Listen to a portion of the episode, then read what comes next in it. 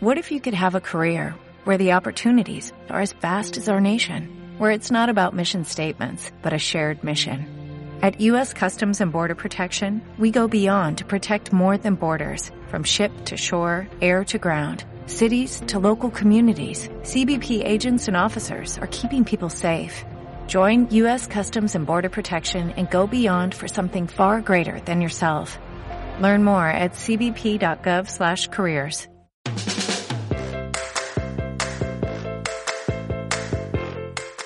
Trauma entre amigos.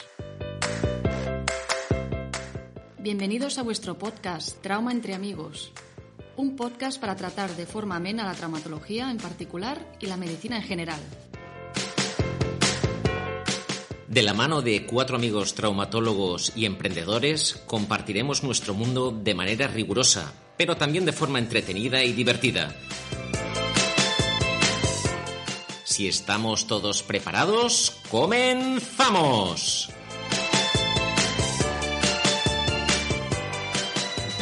Amigas, amigos, bienvenidos un día más a vuestro podcast Trauma entre amigos. En esta ocasión vamos a repetir un esquema que funcionó muy bien la última vez y que nos dejó con ganas de más. Nacho Moya siempre deja con ganas de más. ¿Verdad que sí, Nacho? Bueno, siempre no, ¿eh? Bueno, hablamos profesionalmente y radiofónicamente. Ya oís de fondo, ya oís de fondo la sonrisa del hospital. La sonrisa del hospital es Amaya Endemaño, que como podéis entender, Hola. andaluza no es. No, Y catalana tampoco. no. ¿Qué tal, Amaya? ¿Cómo estás? Muy bien, gracias por invitarme otra vez. ¿Te quedaste con ganas de, de más De, columna? de repetir, sí, también. De repetir sí, porque no es la primera vez que vienes, es la segunda y la tercera. Eres un habitual porque tienes chorro, tienes chorro de voz, te gusta mucho hablar y contarnos cosas y sobre todo sonreír. ¿Y de qué te quedaste con ganas, Amaya, el otro día con Nacho? De conocer mejor la columna. ¿Verdad que sí? Sí, y derrotar con él, ¿eh? Y derrotar con él. Y derrotar con él. Luego quizá cuando acabes te arrepientas. Ana, ¿eh? puedo explicarlo. Igual te arrepentirás como le pasó a Joan Vilanova, que se acercó mucho a Nacho Moya y, y se han hecho íntimos amigos. ¿Qué tal, Joan? ¿Cómo No estás? sabes tú, Guillermo. Eso, eso, no, eso no puedo explicarlo. Muchas No, no, no, no. Hay cosas que es mejor guardar Exacto, guardarlas para vuestra Ana y en vuestra el Ana. pasado. Las Anas. dos Anas, Nada, exacto. pues encantado de estar aquí una vez más con vosotros. Sí, porque hoy vamos a hacer, con, con- el otro día nos propusimos desde Trauma en Amigos eh, intentar universalizar la columna. Evidentemente no vamos a descubrir el mundo de la columna, faltaría más. Hay grandísimos profesionales que están día a día luchando para que la columna salga hacia adelante. Pero sí es cierto, y en eso eh, estamos de acuerdo los tres, que en el último programa notamos que, que, bueno, que, cuesta. Tres y yo cuatro, Nacho. Tiene razón, se me olvidó contar. Está ahí siempre, tiene la, la puntilla, Nacho. Eh, nos dimos cuenta de que la columna necesita algo para que no genere esa sensación cuando te la dicen, ¿no? Ese rechazo, ¿no? Sí. ese rechazo, lo podríamos decir.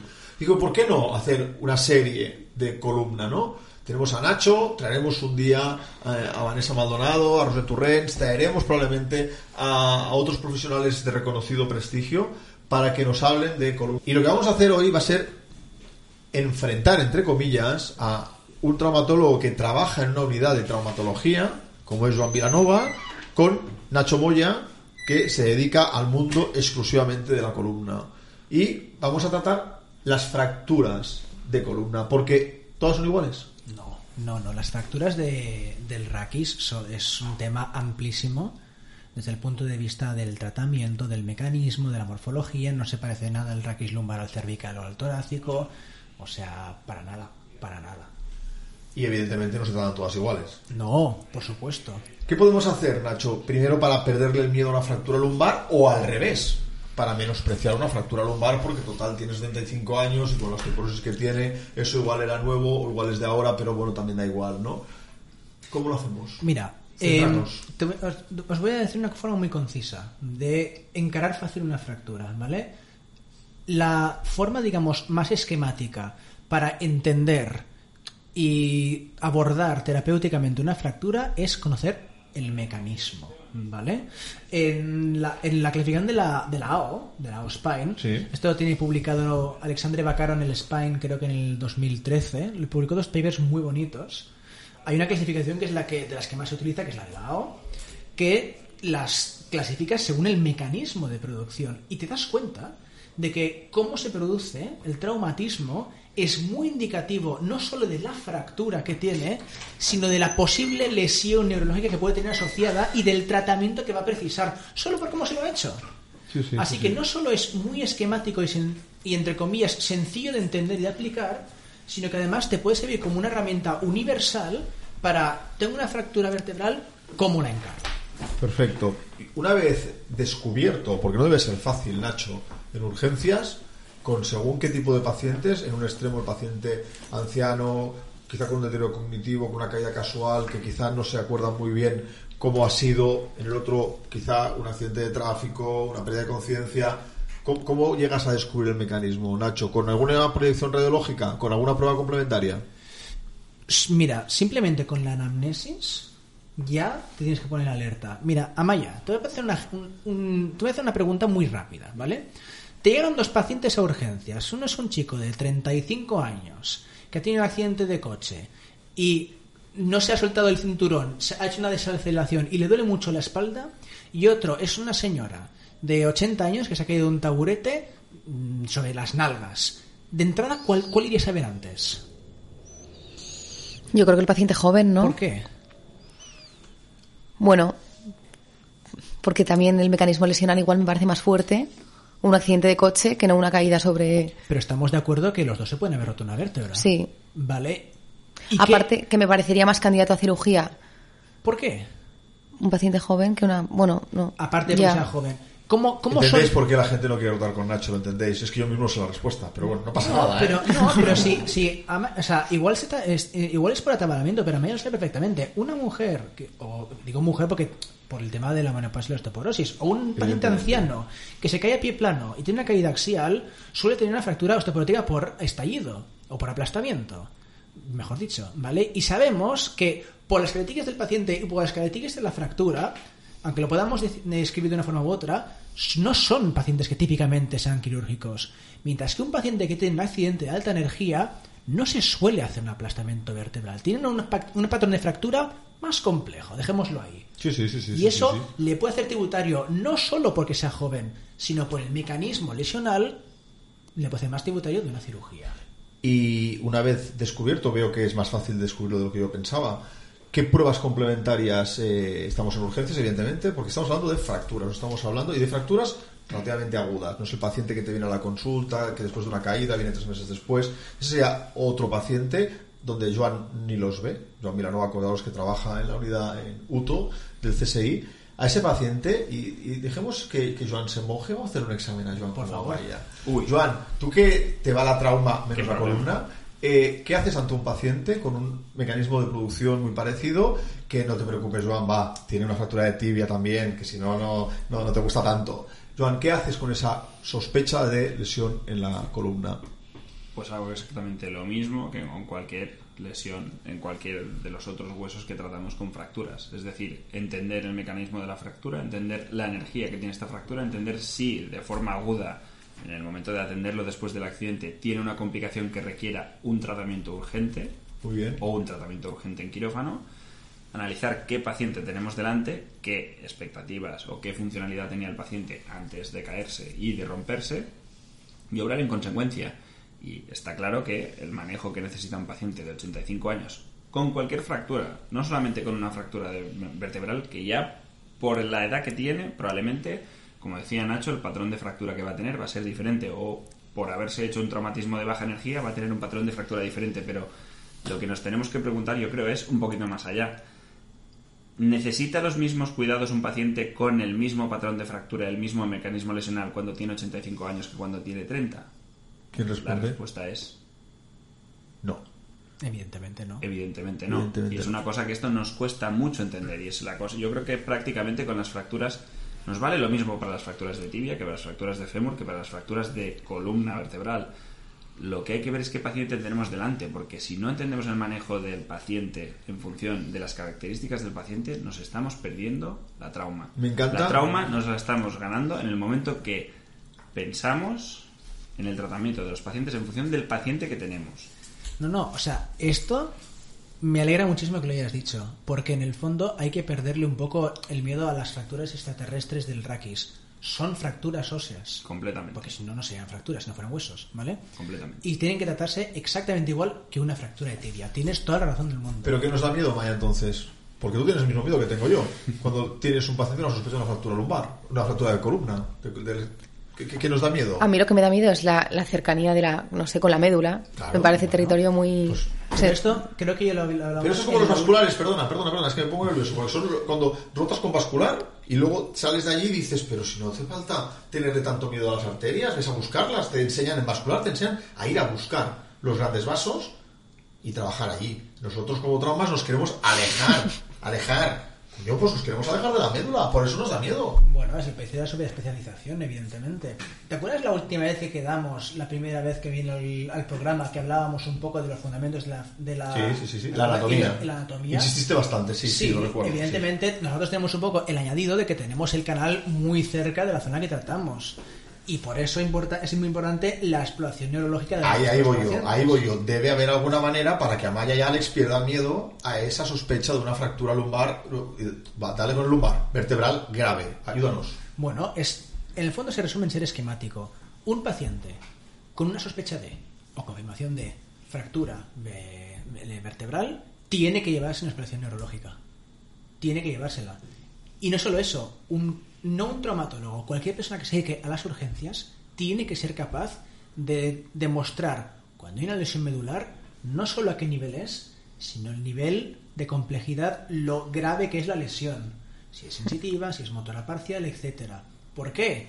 Porque no solo va a determinar, como decía Joan, el grado de urgencia que va a necesitar el tratamiento, sino el tipo de tratamiento. Ese es un poco el asterisco que tienen las fracturas vertebrales.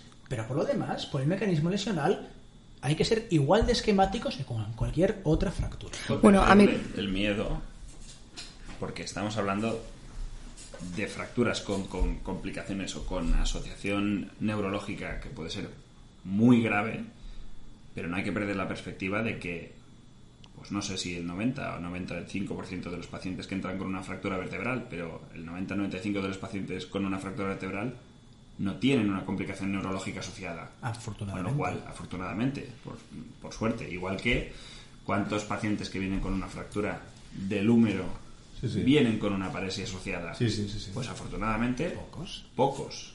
Hay que conocer Ya. las A complicaciones. mí lo que me da miedo de la columna, o sea, lo que más miedo me da en urgencias es la columna cervical. O sea, cuando viene un paciente con un accidente de moto o de coche, que vienen con el, con el collarín, que tampoco les puedes explorar porque primero necesitas una radiografía o algo que te diga que no hay nada para poder explorarle. O sea, aparte de que me cuesta un montón ver las columnas, en plan, no, no sabría identificar una, según qué fracturas en una radiografía de Pero es, columna. que es evidente, o sea, es como decir, yo es que las fracturas que más me acojonan de la tibia son las que son fracturas abiertas grado 3 de Gustilo de Anderson. Evidentemente, son las fracturas que más me acojonan. Pero ¿Son son- las más frecuentes? No. son las más raras. Entonces, ¿tengo que tenerle miedo a todas las fracturas de tibia porque pueda venirme una fractura abierta de tibia grado 3 con afectación de Ya. partes blandas y con falta de Pero no solo fracturas, eh, también luxaciones. O ejercicio que nos está sea, haciendo Joan, y me está gustando muchísimo, es que tenemos por costumbre el ser humano, en según qué escenarios, irnos a lo peor. Ya. Evidentemente hay que pensar en lo peor, pero no hay que moverse emocionalmente en lo peor, porque es que si no es no vivir. Exactamente. Bueno, pues eso hacía las guardias yo, ¿eh? No vivir. Son estas cosas que Yo porque digo- no puedo. digo y Alex Santamaría es capaz de interpretar mejor y de explicar mejor de lo que lo estoy diciendo yo. O sea, es, es completamente. Sí, sí. Bueno, pero estamos en lo mismo. O sea, tú cuando tienes una sospecha de una fractura cervical, que evidentemente una- esa sospecha tiene que hacerte tener miedo, raro, malo sería lo contrario, ¿vale? Lo que tienes que hacer es ser muy esquemática y tranquila. Ahí iba yo. ¿Cuánto ¿Vale? tiempo? ¿Cuánto tiempo crees? ¿Cuánto tiempo empleas, perdona, en una exploración neurológica completa en un paciente que sospechas una afectación cervical y una afectación lumbar?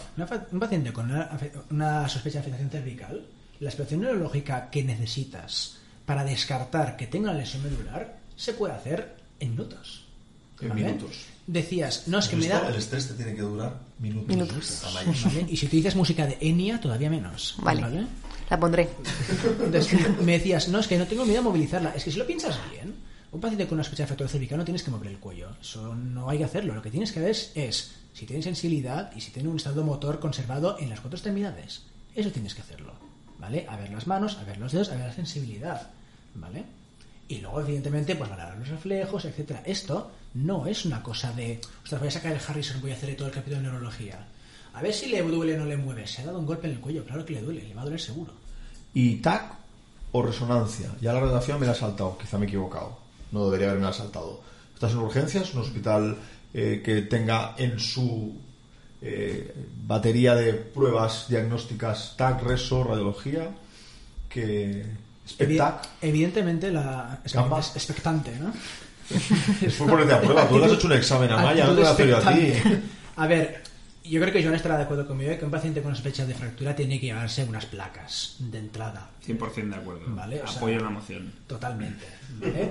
Evidentemente hay fracturas que son complejas de una radiografía simple, pero no para mí, para, no para ti o para mí, sino también para la doctora Turrens, estoy convencido. ¿Vale? Bueno, para la doctora Turrens igual no, pero para el resto sí. ¿vale? Sí, sí, sí, sí, sí, sí. Entonces me la doctora pregunto- Turrens es una experta en columna y nuestra jefa de unidad de columna. Yo creo porque voy situando a Nacho, que Nacho me encanta, porque Nacho entiende el sentido de trauma entre amigos. Estamos en un ambiente distendido en la barra de un bar. Pues Por si, eso, está- si estamos en la barra de un bar en ambiente distendido, voy a hacer un poco del hater, ¿no? ¿Por qué estamos teniendo esta discusión sobre las fracturas de, de columna? Yo sé que hemos venido a hablar de las fracturas de Sí, columna, sí, ¿eh? no me quiero... No me quiero ahora viene, no me- ahora viene Joan a hablar de su libro, no os No, no, no, no, no, no, no, no, no, he venido- no he venido a hablar de mi libro, pero es que nosotros con la conversación que estamos teniendo aquí, tengo la sensación de que estamos alimentando que la gente le tenga especial miedo a las fracturas de columna. Nos estamos preguntando, ¿le tenemos que hacer una unas radiografías a una fractura de columna? Tenemos que hacer unas radiografías prácticamente a cualquier persona que venga con Qué bien. Joan. ¿eh? Por un momento he pensado que teníamos que empezar a grabar el programa de nuevo. ¿eh? No, no, no, no. A ver, es que ¿por qué nunca nos plantearíamos Qué ante bien. un traumatismo de codo cómo tenemos que manejar un traumatismo de codo en urgencias? No lo estaríamos discutiendo en un. Me ¿no? Entonces, me el simple hecho de estar discutiendo sobre las fracturas de columna, el manejo en urgencias, no estamos hablando de nada más. No hemos salido del box de urgencias, no hemos salido de el miedo que tengo porque puede tener una afectación neurológica el paciente que viene con una fractura o con una contusión ah, cervical. Pero que eres consciente Es que es lo que que- es una realidad. El que se le tenga respeto, que Sí, no miedo sí y a no. la patología traumática de columna, sigue siendo una realidad. Sí. ¿En qué porcentaje, Nacho, de los traumatólogos de este país? ¿Qué porcentaje de los traumatólogos de este país le siguen teniendo respeto a una sospecha de una fractura de columna grave? Quizá, Más- porque nos vamos a la esfera de la gravedad. Más de los que deberían. Perfecto. respeto y exactamente igual que a una fractura del tobillo con, Joan le una, encanta, con una subluxación. Es A Joan le encanta. a Joan- Claro, porque tiene razón Joan, porque nos estamos yendo, eh, y Joan y nos encanta discutir, eh, nos vamos a la esfera más grave de lo que No, puede nos ocurrir. estamos poniendo en la piel de lo que creemos que piensa todo el mundo, pero sí que tenemos que hacer un esfuerzo por desmitificar la Qué bien. patología traumática de columna. Totalmente. Voy a haceros una reflexión, ¿vale? O sea, cuando, cuando yo entré en la residencia, mis residentes mayores me dijeron, en estas guardias solo hay cinco cosas que supongan una emergencia. Me dijeron, creo que eran una fascitis necrotizante, una fractura abierta, una infección articular, una titis séptica, una lesión vascular o una lesión medular. ¿Vale? Esas cinco cosas nos tienen que poner, hombre, sin alarma a cualquier traumatólogo. Pero vamos, yo a mí me dicen, oye, tengo un paciente que tiene mucho dolor en la pierna y tiene como burbujas debajo de la piel. Pegó un brinco como una liebre. Hombre, claro. ¿Vale? Como tiene que ser. ¿Vale? Pero ¿cuántos Y de los pacientes que entran con un dolor de pierna van a tener Ninguno. burbujitas debajo de la piel? No, Ninguno. ninguno, ¿no? Porque puede llegar O a casi, uno, pero... o casi ninguno. Pero es residual, entonces si vamos a hablar de patología traumática de columna, vamos a hablar de la inmensa mayoría de la patología traumática de columna, Totalmente que de es la que no te tiene que acojonar cuando entran por la puerta. Totalmente de acuerdo. Por eso te le decía a Maya lo de ser esquemático, valorar al paciente, valorar que no tenga una lesión neurológica y una vez no la tenga es una fractura, como puede ser un tobillo. Y Es- vamos a discutir cómo la tenemos que manejar. Es decir, cuando has pasado el puro de los tres primeros minutos porque no has podido hacerle una exploración neurológica a este paciente y no has podido descartar que no tenga una lesión neurológica, perfecto, no tiene una lesión neurológica. No podemos pensar, como no tiene una lesión neurológica, venga, a correr, que se ocupe el equipo de columna porque no quiero saber nada de este paciente, porque ya he descartado que mi coronaria vaya a sobrevivir a la guardia de hoy. Pues no, tienes que hacer lo mismo que si fuera por una fractura de radio distal, en cl- en clas- en clasificarla y hacer las pruebas de imagen pertinentes como para poder orientarla hacia el tratamiento que se merece. 100%. Creo que es la mejor manera de acabar. Me encanta porque sé que os encantaría ahora hablar del tratamiento de las fracturas de columna más frecuentes que, como dice Joan, es lo más habitual. Nos encantaría. Creo que, Amaya, ¿hemos perdido el miedo o no? Bueno, sí, yo creo que ahora ya me enfrentaré de, ot- de otra forma. Yo también, ¿eh? Porque Sí. han dicho que es tan poco frecuente como una fascitis necrotizante, como...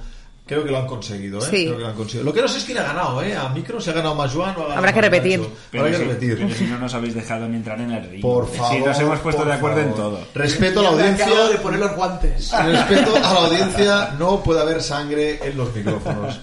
Nacho, un placer, pero como habéis visto, eh, la serie lleva dos, esto va a continuar. Nos falta el tratamiento, eh, las opciones de tratamiento de este tipo de fracturas eh, y nos falta toda la patología no traumática de columna, que es un no acabar, el dolor crónico eh, de columna, un sinfín. Es una serie que va a tiempo y tiempo con nosotros. Y que no pase tanto tiempo de, entre charlas, por favor. No, no, no, no, no, no, no. No, no. Prometemos tenerte antes. Eh, no sé si nuestra coronaria lo va a soportar. Joan, Espero que no. muchas gracias. Muchas gracias a Has vosotros. conseguido más micro de lo que de lo que esperaba. Me has ganado. Tú sí me has ganado a mí. Amigas, amigos, muchísimas gracias por seguirnos. Nos escuchamos en el próximo capítulo de vuestro podcast Trauma entre amigos. Si te ha gustado este podcast, compártelo. Y si no quieres perderte ninguno de nuestros episodios y quieres estar al día de todas nuestras novedades, síguenos en redes sociales y suscríbete a nuestro canal.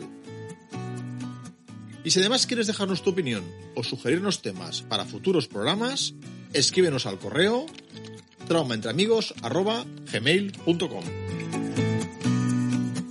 Y hasta aquí el capítulo de hoy de Trauma entre amigos. Recuerda que puedes escucharnos donde y cuando quieras. Te esperamos muy pronto aquí en Trauma entre amigos.